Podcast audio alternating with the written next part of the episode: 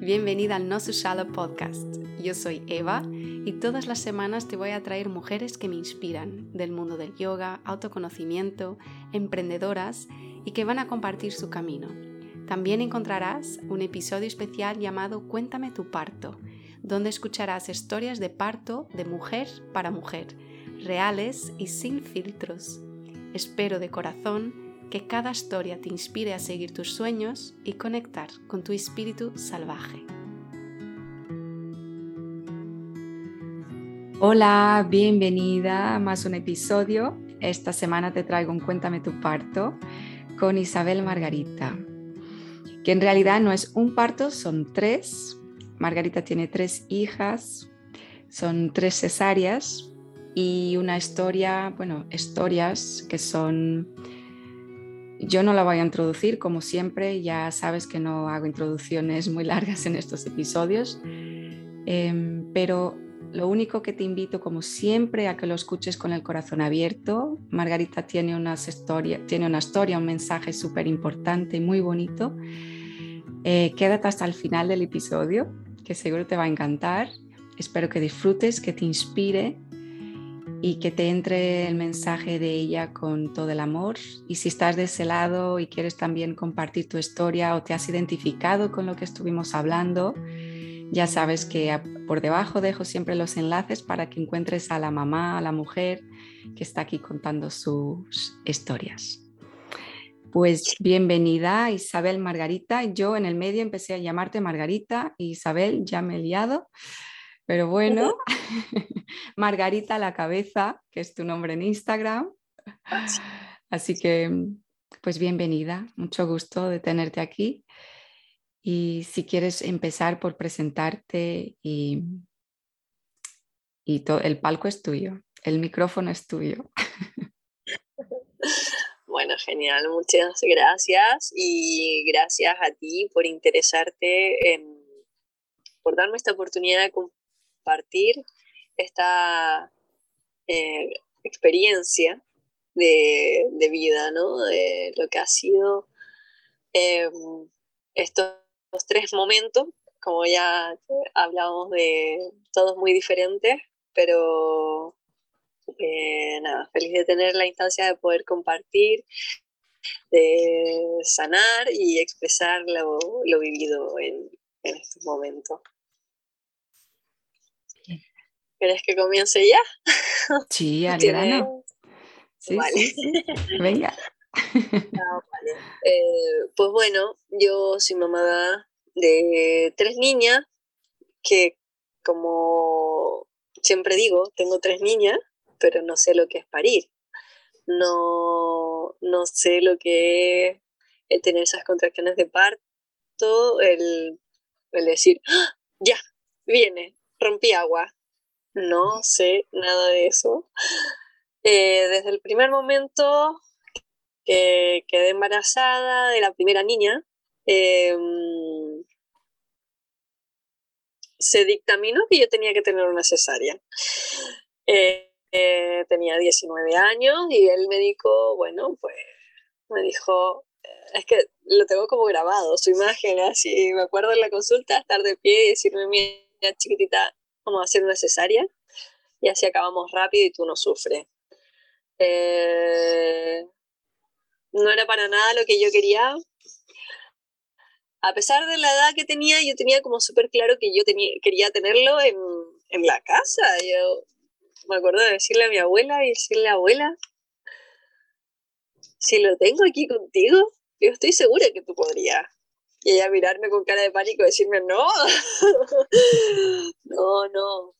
Eh, porque en mi historia está, o sea, en la historia familiar está, eh, no tengo como toda la información, pero por ejemplo, cuando eh, se sabe que cuando nació mi, mi,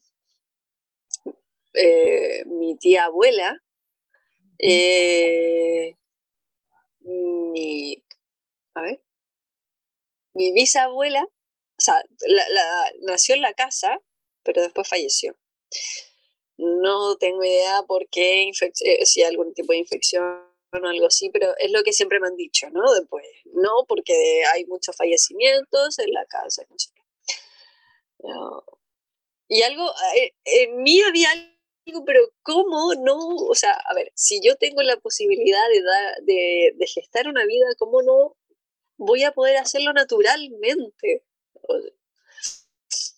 Vengo de una cultura súper católica, ¿no?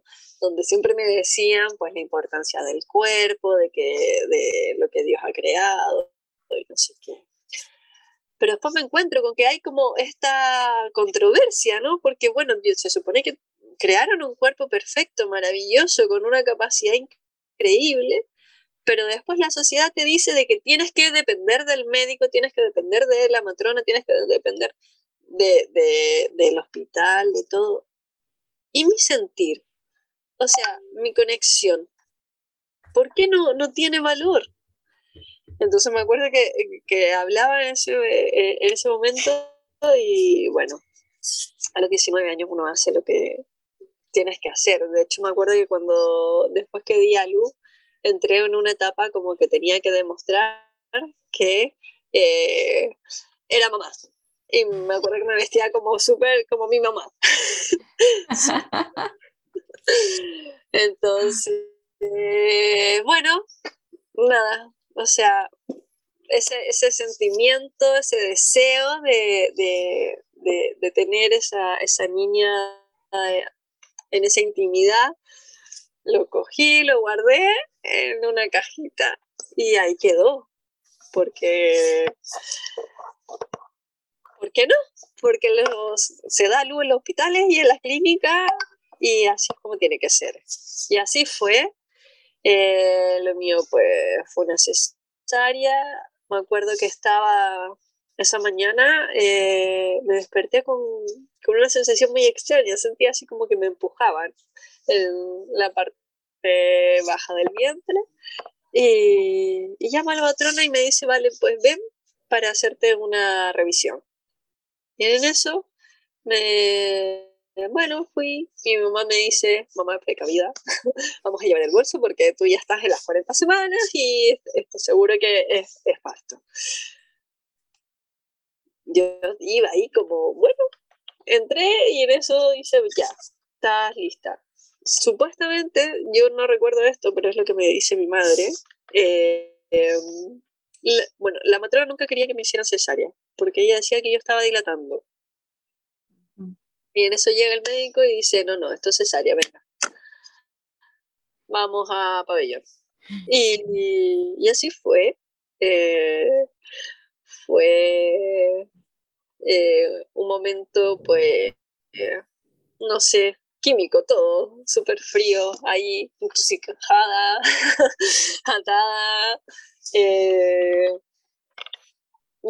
Después, claro, tú con las manos atadas, pero después te traen al bebé así, que te lo pongan aquí sin poder tocarlo. Eh, fue como súper raro. Además, bueno, una cosa tan chiquitita que yo decía, ay Dios mío, ¿esto? ¿Esto es? eh, ahí están los canes de la casa. Eh, ¿Cómo se llama? Entonces, bueno, eh, eso fue, fue, fue como un trámite. Listo, la sacamos fuera. Y de hecho te, te, contaba de que me, dejaron de cierto modo, me sentí súper abandonada porque después que día de día luz se sacó a la niña, eh, todo el mundo desapareció y yo aparecí en un pasillo donde de repente alguien dice, ¿y usted qué hace aquí? Y yo, yo qué sé, sí, me han dejado aquí. Bueno, la vamos a llevar a la habitación. Yo, mm, muchas gracias. y bueno, eh, y nada, la tradición típica de cuando das a luz, eh, yo di a luz en Chile, era como que toda la familia te iba a ver, eh, era, no sé, estaban los amigos de de, nosotros, la familia, un, agotamiento y, por supuesto, tú no podías hablar. Ya tenía una no, no podía hablar y todo el mundo allí. A ver, te dicen que no puedes hablar para que no te llenes de gases. Y efectivamente, eso eh, pasa. Entonces, bueno, no sé. Después, de hecho, en, esa, en ese parto, tuve lo que se una falsa depresión y yo pues tuve lo que una alza de presión, bueno, no sé, yo lo pasé pésimo, tenía miedo a dormir en la camilla del hospital, como que sentía que me iba a caer. Eh, esa noche, eh, claro, después de estar todo, todo el día acompañada, llena de gente y la, que la bebé brazo y lo típico que llega la tía y dice, no, la, eh, ponle la chupa y todas esas cosas. Eh, llegó la noche y me quedé sola. Absolutamente sola. Con la peque. Bueno, la primera noche es verdad que se quedó mi mamá. Porque el señor padre se fue a festejar que había sido padre. Con sus mm. amigos. y yo me quedé con mi mamá. Y y ¿cómo se llama? Eh, después, la segunda noche, porque era por ser cesárea, correspondían tres noches. Yo estuve sola y de hecho pedí que por favor se llevaran a la niña porque es que no sé, me daba un terror, un miedo. Y en eso pues me había subido la presión y querían que me quedara otro día más. Y yo digo, no, no, no, a mí mandó a mi casa, yo quiero estar en mi casa, ¿sabes? O sea, si me subió la presión. Eh, eh, es que estoy súper incómoda aquí. No, nada. Entonces, bueno, después llegué a mi casa y estaba mi abuela. Eh, y bien.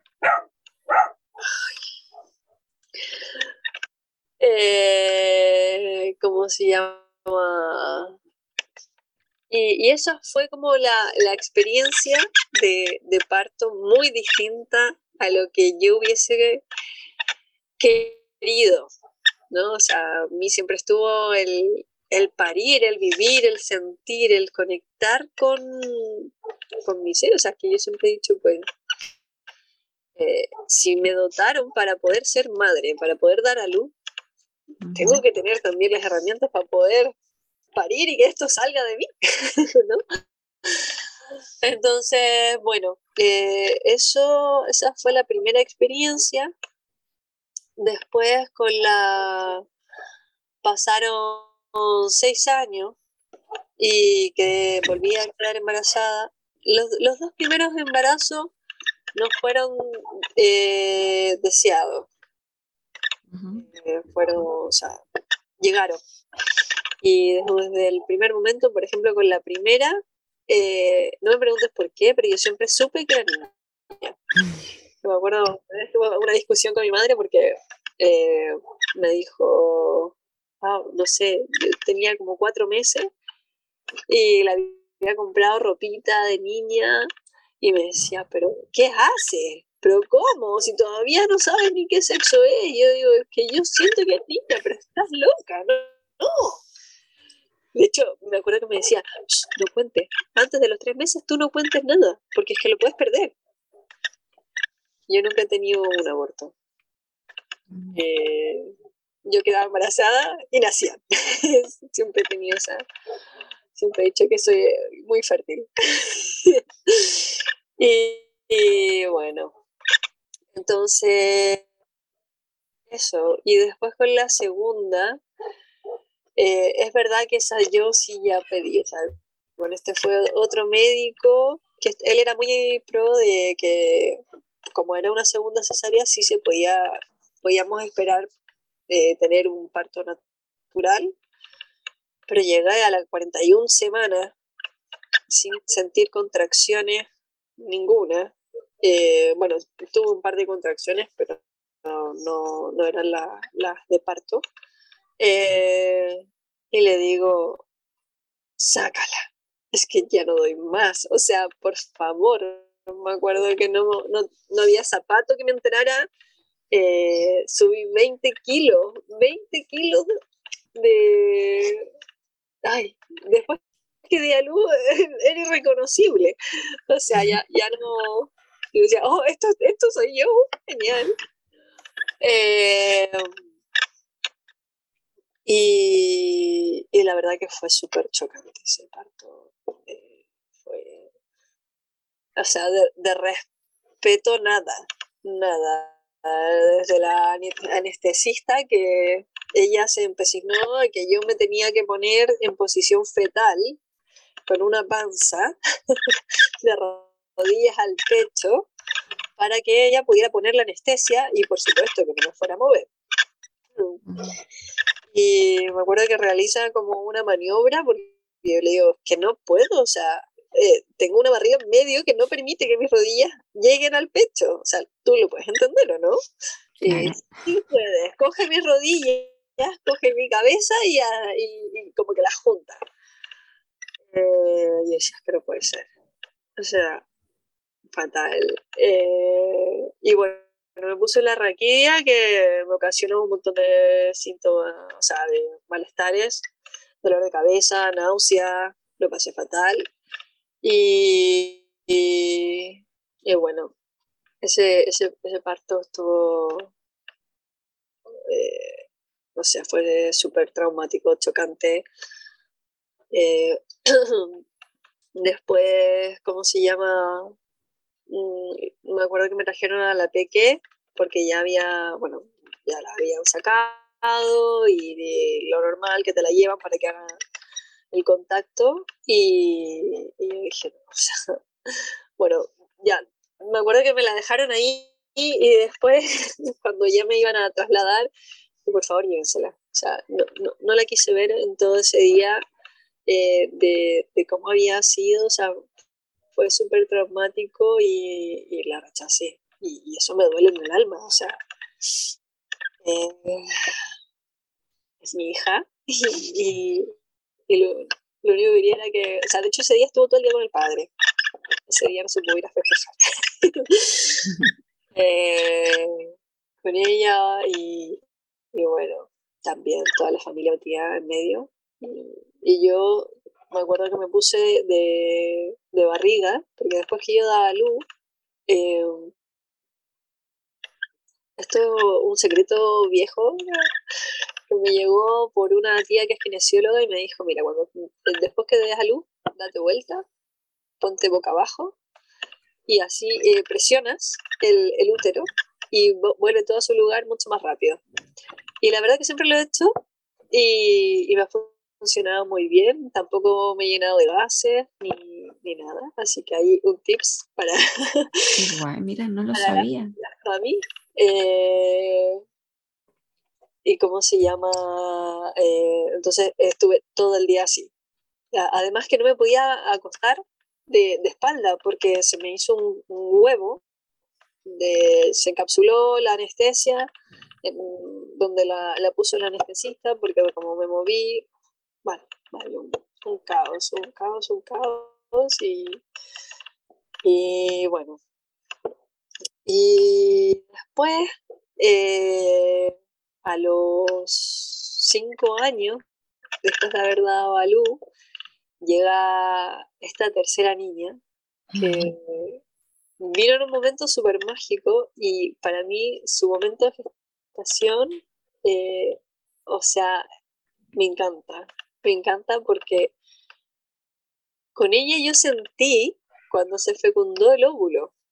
Wow. O sea, eh, fue una magia Qué que lindo. yo que no puede ser, o sea, esto realmente eh, es amor, es magia, no sé, eh, era maravilloso. Me acuerdo, bueno, en nuestro ciclo tenemos etapas, ¿no? Cuando estamos como más deseosas o, y, y yo, yo, lo noté. Y me acuerdo que estaba, bueno, estaba así, como como se en Chile, cocoroca. y, y, bueno, nosotros eh, con mi pareja pues, estuvimos relaciones y, y, me acuerdo de, de después de, de, de, ese momento sentir como una paz, o sea, como que algo había conectado dentro y, y yo entré como en una fase de calma no era para nada el momento donde tú decís, eh, este es el momento para tener un hijo. Sí es verdad que yo quería, porque eh, había habido un cambio de conciencia en mí. Y, y, decía, yo quiero tener una niña, o sea, no una niña, yo quiero ser madre eh, bajo esta conciencia, con un, una, un, cambio de alimentación, un estilo de vida, eh, un respeto hacia lo que era la, la, crianza, o sea, mucho más conectada conmigo. No tanto como lo estoy ahora, pero ya había empezado por ese camino. Y yo quiero, quiero criar a alguien así desde el principio. Eh, porque las otras dos han sido como en el camino, ¿no? De hecho, tú ves a mis hijas y como que cada una representa la etapa donde yo estaba cuando ellas llegaron. Y, y bueno, quería, además que tenía esa sensación, o sea, ese deseo de sanar lo que no, o sea, de ser, de vivir lo que no había podido vivir con mis otros partos, mis otros embarazos. Eh, es verdad que sabía o, es lo que me habían contado, que ya después de dos cesáreas, pues la tercera tiene que ser cesárea, no puedes, tener, no puedes dar a luz. He escuchado por ahí que eso no es así, pero no sé. o sea, hasta ese, hasta ese momento era lo que yo sabía. Y, y bueno, dije yo quiero y, no sé, se dio. Y de hecho me acuerdo que después como que pasó esto y dije, yo estaba, estábamos viviendo en Chile y me venía a España, estábamos como en todo ese momento de, de moverse y era como, ¿qué, ¿qué, hago? O sea, yo estaba más que clara. De hecho, creo que eh, fui a la matrona y le dije, eh, estoy embarazada y, y es que creo que no lo puedo tener. Y me dijo, bueno, tómate esta pastilla, me la dio, la tuve en el velado, en la mesita de noche la miraba y digo, es que no, no, no puedo. Y no fui capaz de tomármela hace poco. Creo que la encontré por ahí, porque de hecho creo que me la traje. Y, y la tengo en la basura. no, no podía, no podía. Y efectivamente, estaba súper embarazada y, y fue una experiencia súper bonita, porque ese embarazo lo viví enamorada. Eh, y se nota un montón, se nota un montón. De, de súper enamorada, de, ay, es lo que yo quiero. Y dije, nada, esta es mía. Y de hecho se llama Mía. Se, llama Mía. Y bueno, mis tres hijas tienen nombres elegidos, como se hacía antes o sea, para mí el nombre es súper importante porque define a la persona. No tiene el nombre del personaje que me gusta ni nada. Entonces, ya un pasé horas, pasé horas mirando en internet el significado de cada nombre. Lo hablábamos con el papi, este sí, mira esta, las cualidades y tal. Y mis hijas corresponden a sus nombres totalmente. O sea, yo no sé si el nombre las hizo ser como son o es que tenían que llevar ese nombre, no lo sé. Eh, entonces, bueno, con esta peque, bueno, eh, es verdad que eh, estaba en un momento súper estresante, de hecho yo estaba terminando, cerrando el capítulo Chile, cerrar empresa, viaje, casa, ya había hecho una vida, o sea, Mm, prácticamente tenía como todo armado allá. Y tenía que salvar todo para venirme con dos niñas eh, y una empresa. Bueno, fue un estrés. De con ella tuve lo que eh, se llama desplazamiento de placenta, algo así, eh, baja. Y bueno, pues nada, todo eso salió adelante llegamos a España y di a luz aquí en España, en Canarias. Y me acuerdo que, bueno, acá me dijeron, vale, pues cesárea y, y, y levadura. o sea, ya no puedes tener más cesárea, me dijeron. Y efectivamente, pues eh, yo también dije, pues yo ya he hecho mi aporte a esta tierra, a este mundo, y ya no quiero tener más hijos. Y sí, estaba de acuerdo con que me, me iba a, a ligar. Y bueno, eh, llegaba el momento de... No, todavía no llegaba, se supone que tenía que ser en, en, unos meses más. Y un día no me sentía muy bien y yo decía, ay, algo tengo. Yo, como te, había contado antes, creía que eh, tenía una hernia. O sea, tenía la sensación de que tenía una hernia. Y me fui al hospital y yo, mira, es que me duele mucho, si me puedes ver. Eh, bueno, me hicieron pasar, hicieron una eco y para ver la hernia y además para ver el, el, peque, o sea, la peque. Y, y, en eso como que había algo raro. Y había como, como que primero había una persona que estaba conmigo mirando la eco, después llevaron a otra.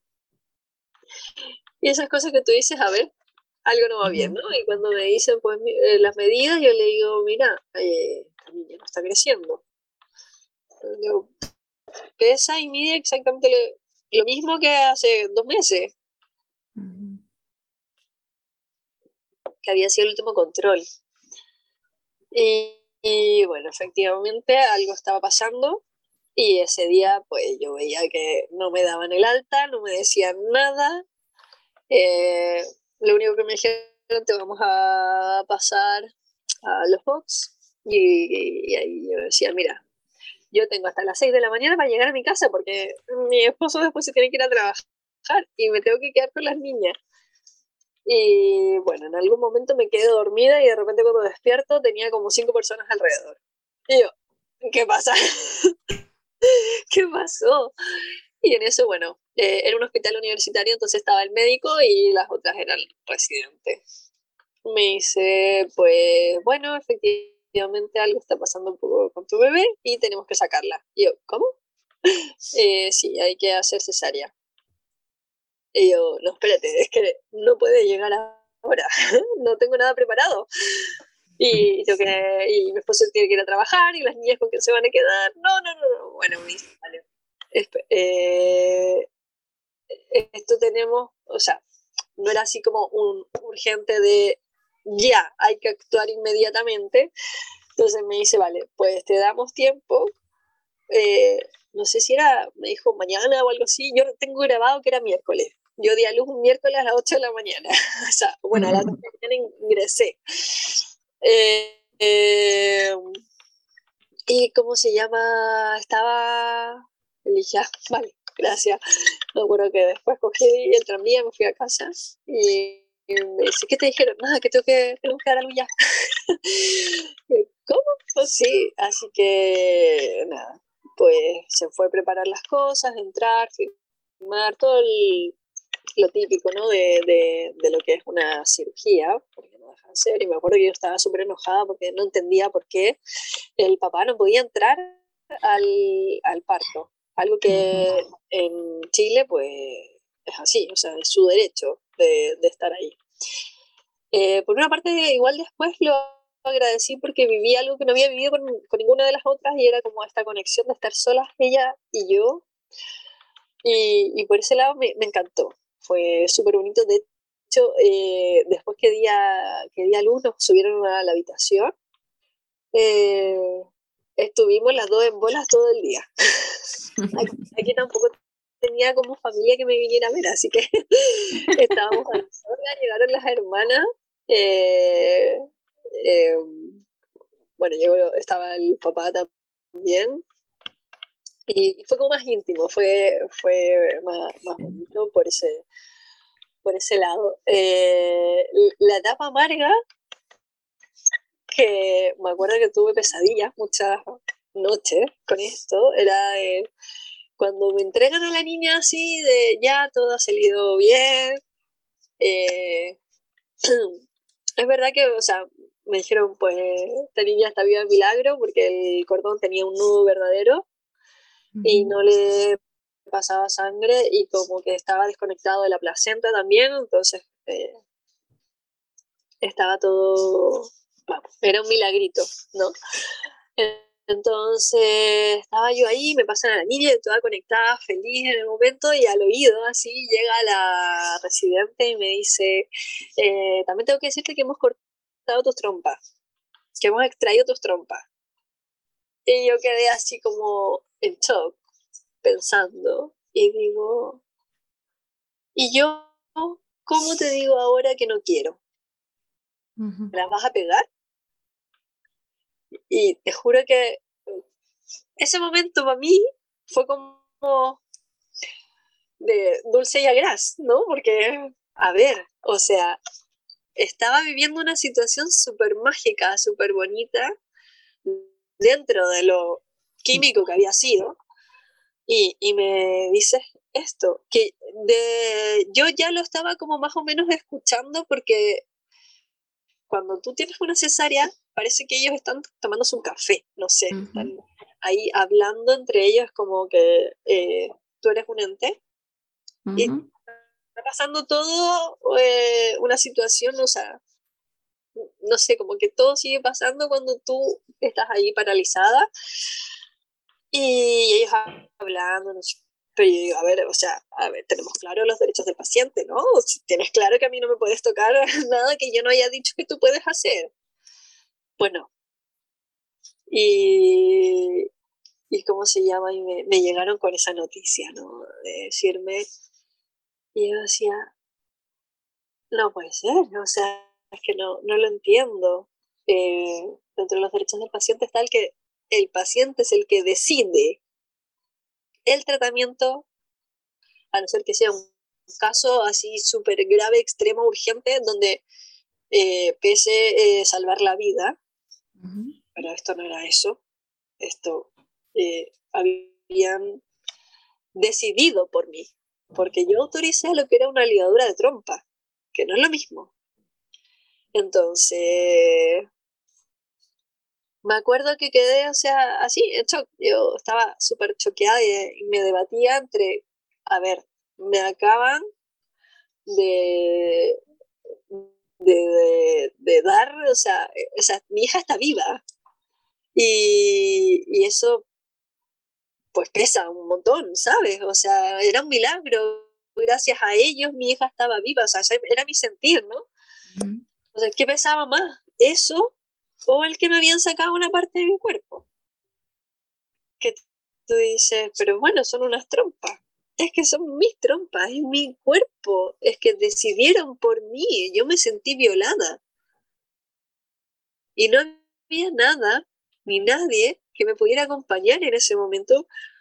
Primero porque no sabía qué hacer, o sea, como, ¿a qué le contaba? Como, me acuerdo que lo, hablé con, con el padre de las niñas y su reacción fue como, bueno, pero todo está bien. Y... lo típico, lo típico de, bueno. eh, pero qué hacemos? Y, y, no sé, yo también me debatía de, eh, como de esta, esta niña, esta residente que está empezando su carrera, yo voy y la denuncio, o sea, se le acabó su carrera. Eh, no sé, ese, tenía todo eso en la cabeza, ¿no? Y bueno, después de como que decidí, de cierto modo, pues quedarme con que eh, eh, me habían dado lo más bonito que era mi hija y, era lo que me valía. Pero algo en mí estaba dolido y estuve mucho tiempo así hasta que un día en una reunión esta homeschooler eh, solemos tener, estábamos en una conversación así de, puras mami, y no sé por qué salió el tema. Y yo lo conté por primera vez y me sentí tan aliviada de, tener esa, o sea, de que alguien me dijera, es que esto tienes que hablarlo, es que esto no está bien, ¿sabes? Porque yo me sentía como loca, o sea, como que no sabía, estoy sintiendo algo, pero no sé si está bien, no sé. Y, bueno, así fue eh, cuando recién empecé a hablarlo. Y me dijeron, no, esto tienes que hablarlo. Contacté con una abogada que está en Instagram. Y me dice, pues mira, me hubieras dicho unos meses atrás o un tiempo atrás y hubiéramos podido hacer algo. Pero ahora no se puede hacer nada. Ya había pasado un año de, un año y algo, no sé. Eh, algo que tú, o sea, yo jamás pensé de que este tipo de cosas tenían caducidad. O sea, tienes un máximo de seis meses a un año para reclamar esto, ¿no? Que mi, mi sentir era como, vale, pero es que lo que me han hecho a mí me va a durar toda mi vida. ¿Sabes? O sea, yo ya no tengo trompas. y, fue como súper... A mí me dolió mucho, me, me, me, dolió mucho y yo creo que hace, no sé, poco tiempo, eh, creo haberlo sanado, no sé si eh, está superado, pero, o sea, sí, está superado, pero fue una, una herida por mucho tiempo, o sea, sangrante así de ponerme a llorar por cómo, como había, como lo había vivido, por el poco acompañamiento, porque es que en el fondo me sentía como que estaba loca, como que yo estaba sintiendo algo que no tenía que sentir. Era como... Y, eso, y eh, hablaba con esta gente, o sea, hablé con esa abogada, después fui hasta el colegio de abogados, puse una denuncia, me dijeron que sí, que podía, después llegué, después de que me asignaron un abogado, llega el abogado y me dice, no, esto no, esto es caso perdido, y es como, en serio, o sea, es que no lo puedo creer, fui al, al, hospital. O sea, como que entré en un momento de, no, yo esta pelea la voy a dar porque es que no quiero que a nadie más le pase. Es que no quiero que haya más casos como este. Y por eso también me animo a, a contarte esta situación por, por esto mismo. O sea, tengo derecho a decidir sobre mi cuerpo ante todo. Por muy mínimo que sea, es mi cuerpo, es nuestro cuerpo. Y si está puesto ahí, o sea, si, yo tengo esa parte de mi cuerpo, es que por algo es. O sea, la divinidad no se equivoca, mi cuerpo es perfecto. Estoy dotada de todo lo que necesito. ¿Qué es lo que pasa? Que mentalmente nos han hecho creer de que dependemos de muchas cosas. Dependemos del supermercado para alimentarnos, dependemos del médico para curarnos, Dependemos de todo, pero sin embargo somos seres maravillosos, perfectos, donde están nosotros encontrar todo. Entonces cuando ellos me dijeron que me habían sacado parte de mi cuerpo, yo dije, es que ya de hecho yo ya me contradecía con que si me ligaba o no, lo que pasa es que yo no quería tener más hijas, ¿no? Y soy muy fértil, entonces era como que hacía. Eh, bueno, hay muchos otros métodos, pero necesitaba algo de no tener que tener la responsabilidad de algo. Es tu decisión, eso era tu decisión. Y tú puedes libre decidir. Sí, ella, eh, y, y, bueno, o sea, pero ellos tomaron la decisión porque decían que tenía, querían evitarme que yo tuviese un cáncer. O sea, son videntes, ¿no? Es verdad que, bueno, hay estudios que te pueden decir que la generalidad, que se puede pasar, pero que cada persona es diferente. Y segundo, más allá de eso, tú eso me lo cuentas mucho antes de que eh, lo hagas o de que entremos a, a pabellón. Y seguramente te digo, ah, vale, pues entonces hazlo. Claro. Pero no así, a mí nadie me dijo absolutamente nada. Irme aquí, ya está, ahí decía, ligadura de trompas, ya está. Entonces, eso es lo que, lo que, lo que a mí me causó mucho, mucho, mucho dolor.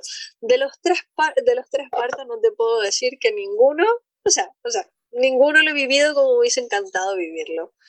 Eh, siento que todos fueron súper fríos. Es verdad que este último, como ya decía, fue más, eh, más cálido, pero es que tiene este trago amargo de donde estás en ese momento así de magia, de amor, de esta voz que llega. Y es que te juro, yo lo soñado muchas veces, porque es que me lo dijo como al oído, ¿sabes? Así susurrando. Como una voz en off que llega y te dice, hemos cortado tus trompas.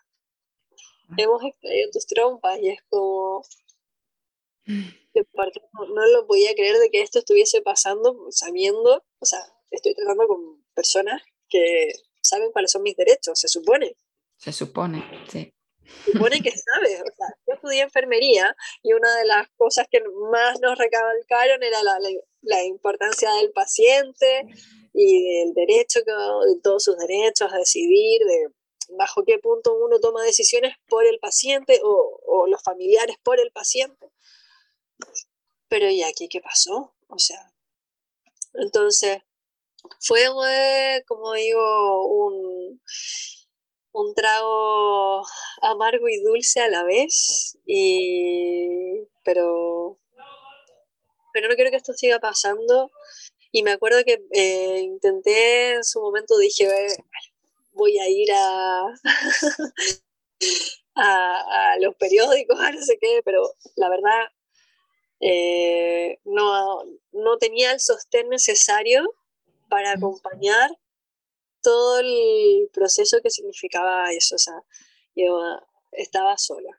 Estaba, era yo con mi lucha y, y el, mundo, porque mis tiempos ya habían pasado, los tiempos cívicos ya habían terminado, donde ya no, había nada que hacer.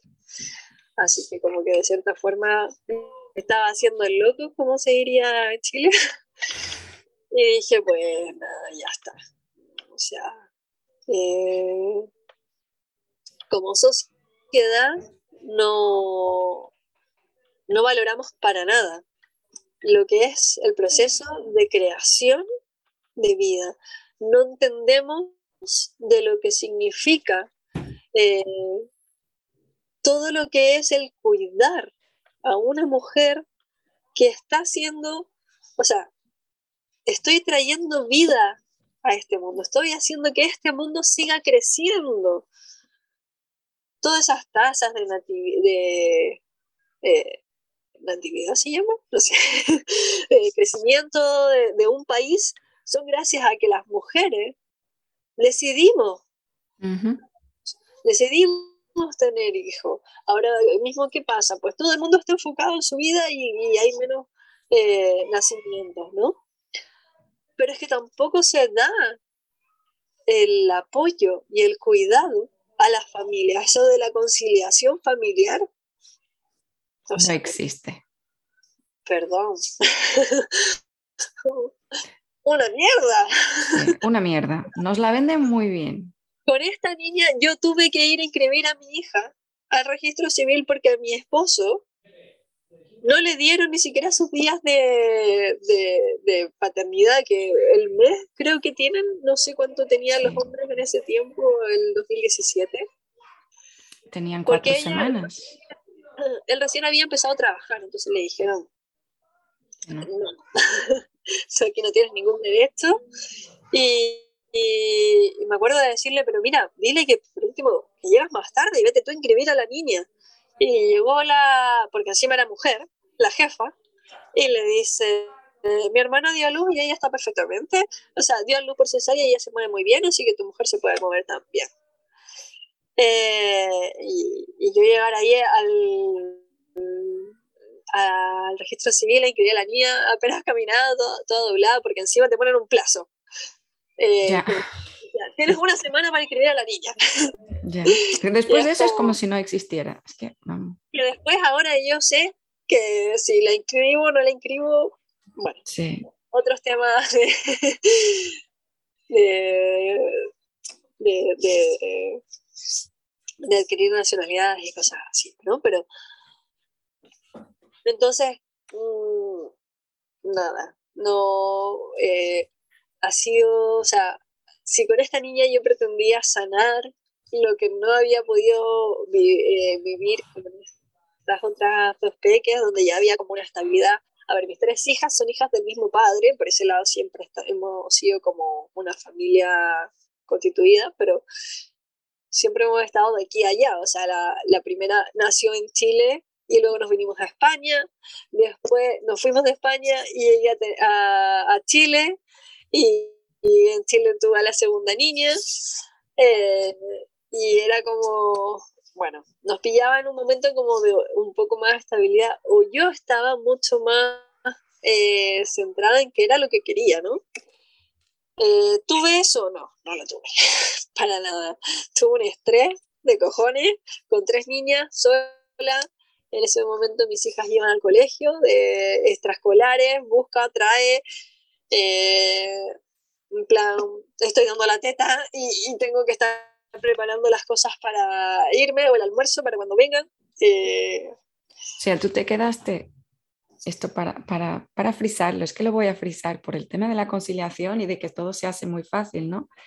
Te quedaste con una cesárea, una recién nacida, desde el momento cero, desde que saliste del hospital, y con tus dos hijas. Porque tu pareja se fue a trabajar, pues sostén. No, nuestra sociedad, la verdad, nos pone muy solas siempre, y ahí te quedaste tú, haciéndolo todo todo, todo. Yo me acuerdo que la gente me veía por la calle. Bueno, a ver, yo tengo una alimentación que se basa en fruta, principalmente. Y me acuerdo que me decían, por favor, come algo. O sea, es que estás demacrada. Es que tú no tienes idea de todo lo que yo hago. O sea, siempre todo tiene la culpa de la alimentación. No tienes idea en la carga emocional que yo tengo.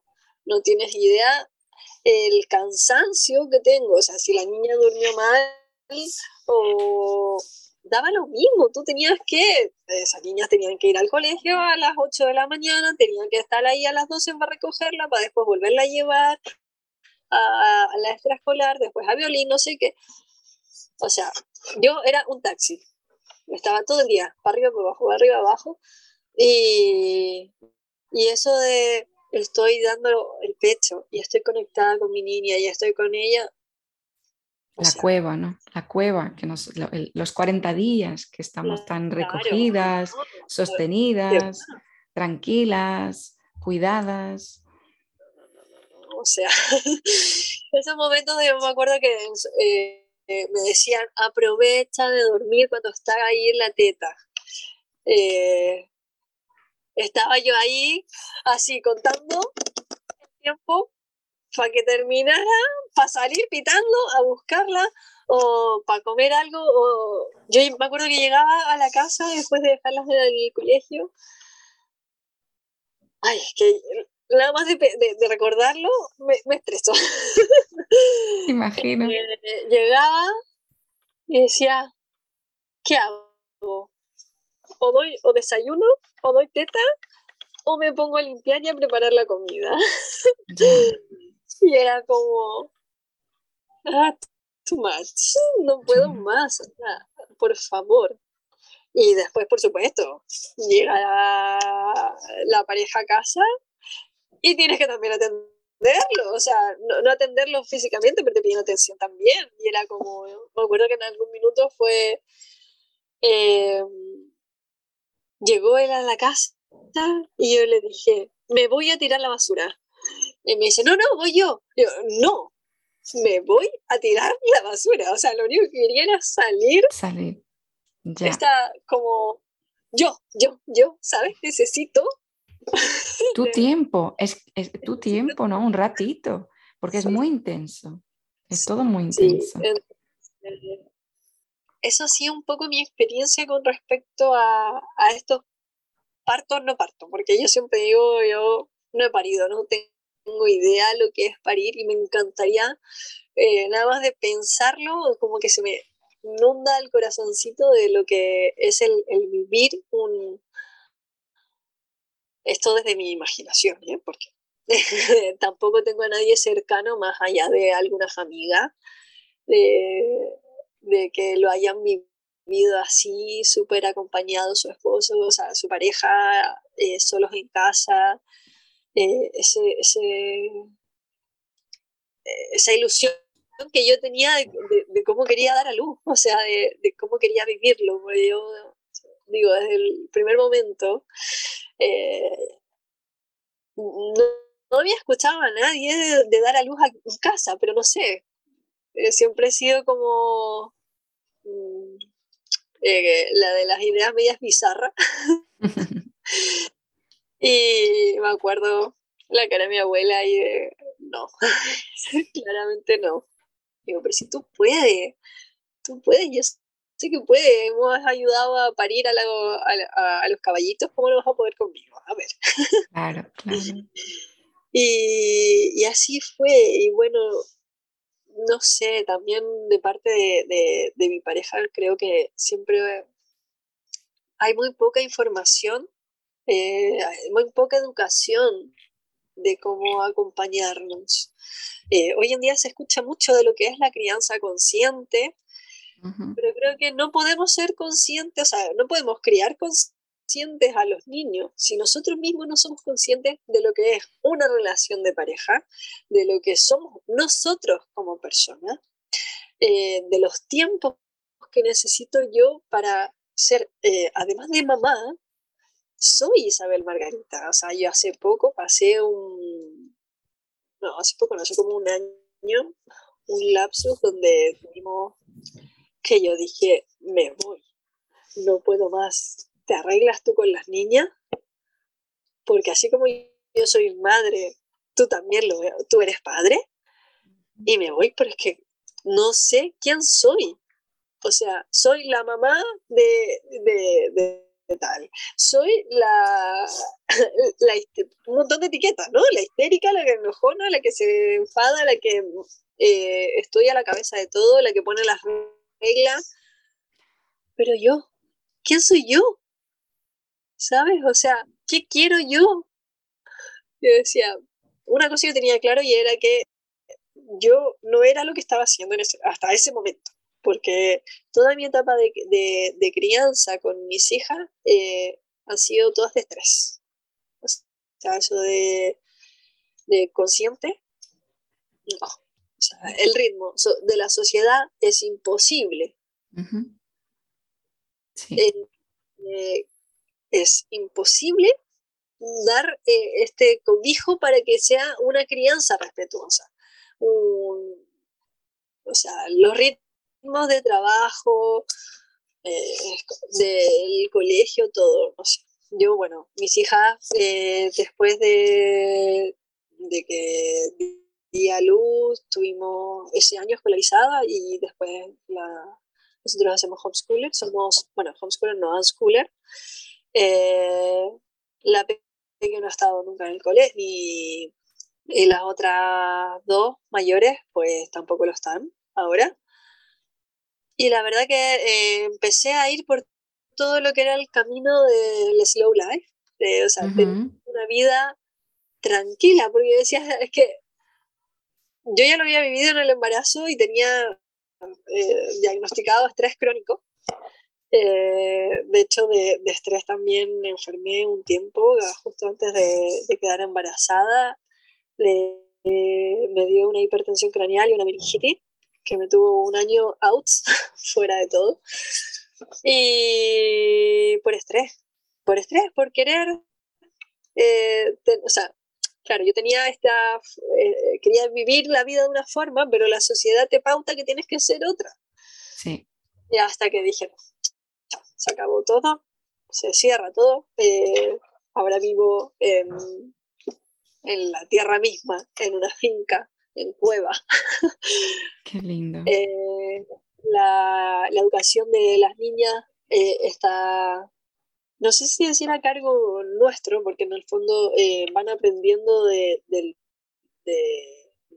lo que van viendo, de con quién están, y tenemos otras, otras formas de, de trabajar, pero sobre todo el objetivo era minorizar el estrés para poder criar en amor porque desde el estrés es imposible, o sea, es completamente imposible y, eso, ¿no? Entonces, esa ha sido un poco mi experiencia, eh, ese es un poco mi mensaje de, decir, o sea, que no nos quiten eh, nuestra esencia, no olvidarnos de lo maravilloso que somos como seres.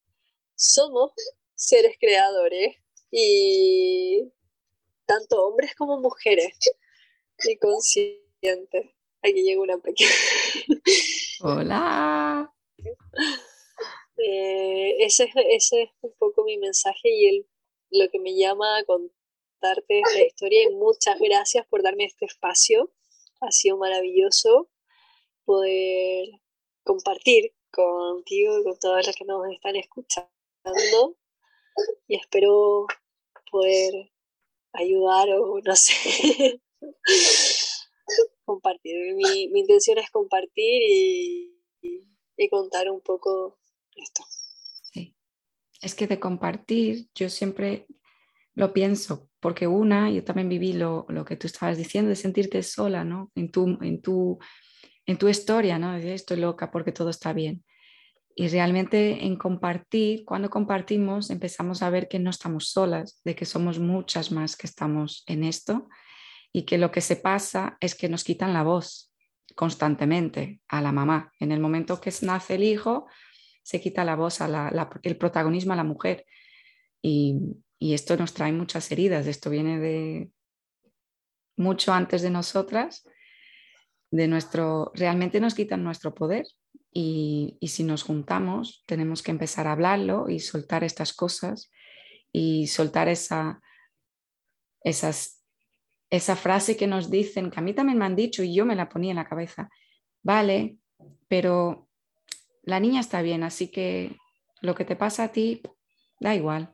Y yo me lo decía a mí misma, lo fuerte que es esto, porque a tu alrededor piensas lo que tú estabas diciendo, estoy loca, estaré una desagradecida porque todo está bien, ella está aquí, está bien, y yo estoy viva, bueno, entonces todo está bien. Y tú estabas hablando en off de algo muy importante que es el acompañamiento a la mujer en su puerperio, y lo has tocado un poquito. Y, y es fundamental y no se tiene en cuenta todos los cambios que vivimos, que pasamos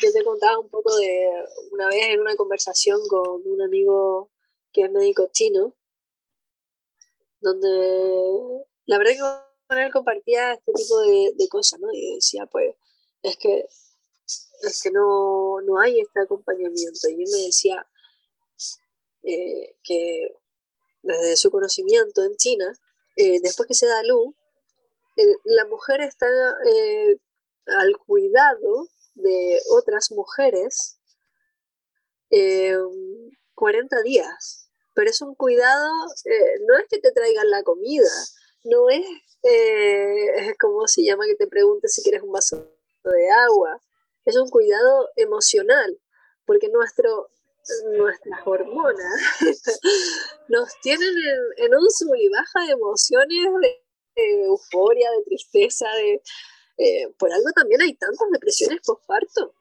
O sea, es que es, o sea, yo me acuerdo, por ejemplo, con la primera, eh, a ver, pasé de, además de ser una adolescente, eh, donde era independiente, a que dependían de mí, o sea, todo el tiempo, mi cuerpo cambió, era otra cosa. Me acuerdo que, eh, bueno, en ese momento mi, etapa fue de, tengo que demostrar de que soy mamá.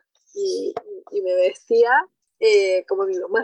O sea, a como seguir ese patrón, ¿no? Eh, pero no lo, no lo hay. O sea, yo me acuerdo, por ejemplo, con ella, con la, el primer parto, mi abuela estuvo conmigo, no sé si fue una semana, creo, estuvo conmigo una semana para cuidar, así más o menos, porque me acuerdo que incluso se le cayó el cordón y, yo estaba con ella. Eh, entonces, eh, eso se ha perdido, sí. Se ha perdido todo lo que es el, eh, el cuidado emocional, así como también queremos cuidar de nuestros niños y ser súper conscientes, por eso también decía de la crianza consciente, de, sus etapas, de su aprendizaje, de no el niño está cansado, de no poner etiquetas. Es que a nosotros los, adultos, los adultos, ¿qué pasa? ¿Que no hay conciencia con nosotros? No, porque, o sea, no podemos dar lo que no se tiene. Hay que partir de la base, hay que partir de, que la base está en nosotros para que estas ramitas este, puedan seguir floreciendo, puedan seguir creciendo. Nuestras raíces. Es la tribu. Yo siempre voy a lo mismo.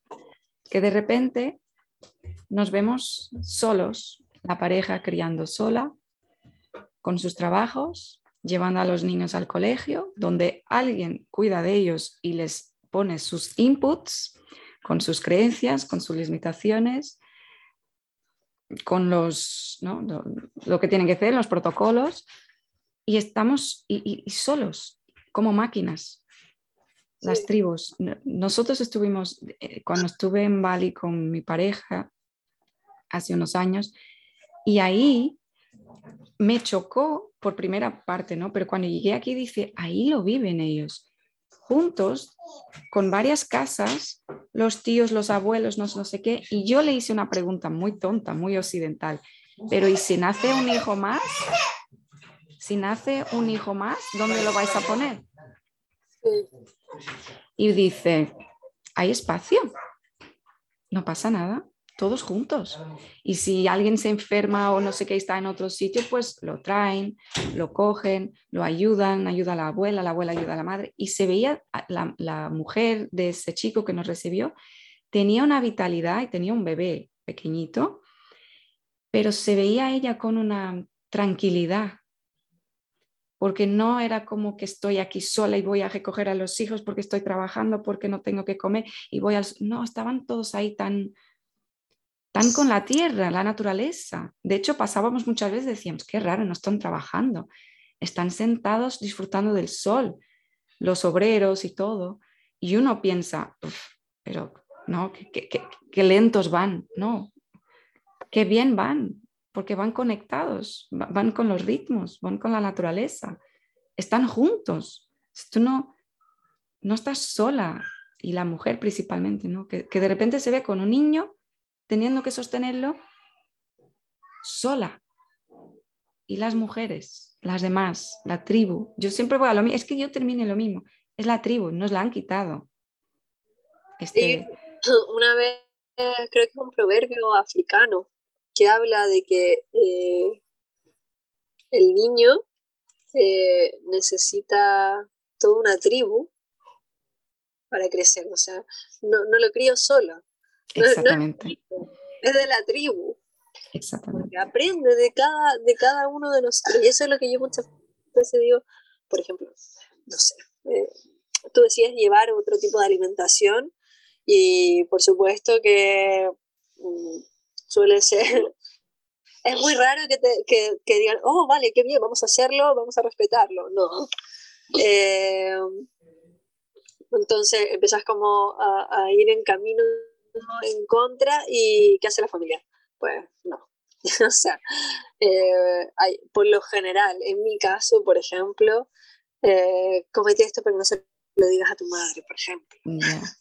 Pensamos, y yo digo, pero ¿sabemos realmente lo que estamos haciendo con ese niño? O sea, es que estás dañando mi imagen de madre, que para un, un ser, o sea, es lo más importante, el padre y la madre son, o sea, lo más importante. Entonces, creo que hay mucho desconocimiento a nivel emocional y mental de las necesidades en general, de todo. Y tú tocaste un tema súper importante que para mí ha estado como muy dando vueltas.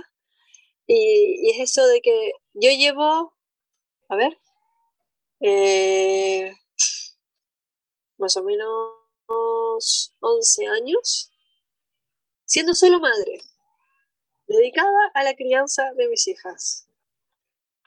Y tengo esa sensación de decir, es que solo soy mamá. No trabajo, no genero dinero, eh, no tengo mi, lado profesional eh, está aparcado. Y es como que ante la sociedad no existe. Es como, ay, pobrecita. Ya pero estás haciendo el trabajo más importante del mundo. Sí. Porque lo estamos. Criar es el trabajo más importante del mundo, pero no lo valoramos. No tiene valor. O sea, yo soy mamá y es como, la palabra es cortita. Y como que eso es, ya está.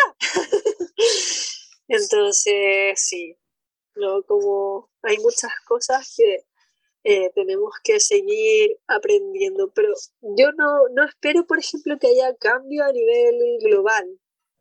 Para mí el cambio comienza en uno mismo, en uno mismo empezar a aprender eh, de mis momentos, de conectar con, con, conmigo. O sea, yo ahora, hace, no sé, cosas de meses, es que empecé a entender lo que son, por ejemplo, mis ciclos menstruales. Lo que es mi primavera, mi verano, mi otoño, mi invierno, que a veces digo, ay, ¿por qué? Tiene hambre. Vale, espera un momento, ¿vale? Ahora. ya me está demandando. pero, pero sí, el llamado es a, empoderarnos de, todo, de, sobre todo de la información, informarnos de cómo, cómo somos, de lo que realmente somos. Eh, eh, a veces yo eh, tengo comentarios así como, ayer por ejemplo iba con un compañero, había terminado un servicio y estábamos, y le digo, ah, porque me ven que yo no como lo mismo que ellos, ¿no? Entonces necesito que comer. Y le digo, bueno, ¿eres vegana? No. ¿Eres aquí? No. Pero yo sí cuido lo que introduzco en mi cuerpo porque es parte de, va a ser parte de mí. Entonces, es como cuando tú tienes un coche. Tú cuando tienes un coche te preocupas de cuidarlo, ¿no? De ponerle un buen aceite, de la gasolina, de, de saber un poquito de mecánica. Claro. ¿El cuerpo cuánto sabe? ¿Cómo sabemos cuidar? ¿Cuánto sabemos cuidar de él? ¿Cuánto nos preocupamos de darle calidad? O sea, para mí la calidad es primordial en todo, en toda la vida, para todas las, etapas y todos los momentos. Así que bueno, Eva, muchas gracias. Gracias a ti, Isabel. Isabel Margarita.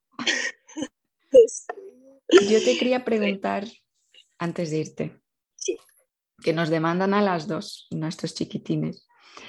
Em, si tienes tres palabras que puedes definir toda la experiencia, mirando ahora hacia atrás, ¿no? ¿Con qué te quedaste? Eh, yo no sé si tengo tres, pero tengo una. Perfecto. Eh, aprendizaje. Todo esto para mí ha sido un aprendizaje eh, inmenso. Y, siempre digo que soy lo que soy gracias a todo lo que he vivido. Y, esto, o sea, con lo que me quedo, lo que yo viví ya lo viví, no lo puedo cambiar. Pero me encantaría poder acompañar a, más mujeres y que esto no lo pasaran. De hecho, eh, hace un año en la pandemia, por ejemplo, mi hermana eh, quedó embarazada. Mi, hermana está en Chile. Y mi sensación, o sea, mi sentir era de estar ahí con ella y cobijarla, darle ese cobijo que se necesita. Que sé que mi madre no iba a ser capaz porque no está, o sea, no está en ella, ¿no? Y que me, apetece eso, acompañar, eh, cuidar, alimentar de, amor a, más mujeres, a dar ese entendimiento que yo no pude tener y, y, eso, compartir desde ese, ese, lado. Eso es como mi sentir ahora. Y, estuve planteándome el, el, hacer la formación de Dula para poder hacerlo y bueno, me encantaría llevarlo a la práctica. Me parece estupendo, me parece estupendo. Eh, decirte que quienes quieran contactar, o sea, los que nos escuchen y quieran eh, contactar conmigo, sentirse libres a través del Instagram, dejarme su mensaje. Eh, para mí también sería muy bonito saber de, de, cómo ha sido recibido este, este encuentro. Así que creo que tú lo dijiste, ¿no? Margarita a la cabeza. Sí, sí, Margarita a la cabeza, pero yo lo dejo también en el episodio y cuando lo comparta en Instagram también, por todas partes te lo dejo y en el blog también. Y, para, y sí, por favor, dar vuestra, hablar, hablar, compartir lo que, lo que escuchen y si te resuena, dar amor a, cada una acá, entre nosotras. Decir, mira, hola, te he escuchado. Sí. ¿Y qué pasa? De que fuimos escuchadas es muy importante y también fue lo que a mí me ayudó a sanar. Sí, sí. Sí, a mí también. En el momento que empecé a, a, entender que no estaba sola, y fue cuando se empezaron a abrir puertas y tú empiezas a hablarlo y empiezas a decir, vale, no, no es que estoy loca, no, estoy conectada, que es diferente, con la esencia. Muchas gracias. Gracias a ti, Isabel, un placer recibirte, un gusto. Bueno,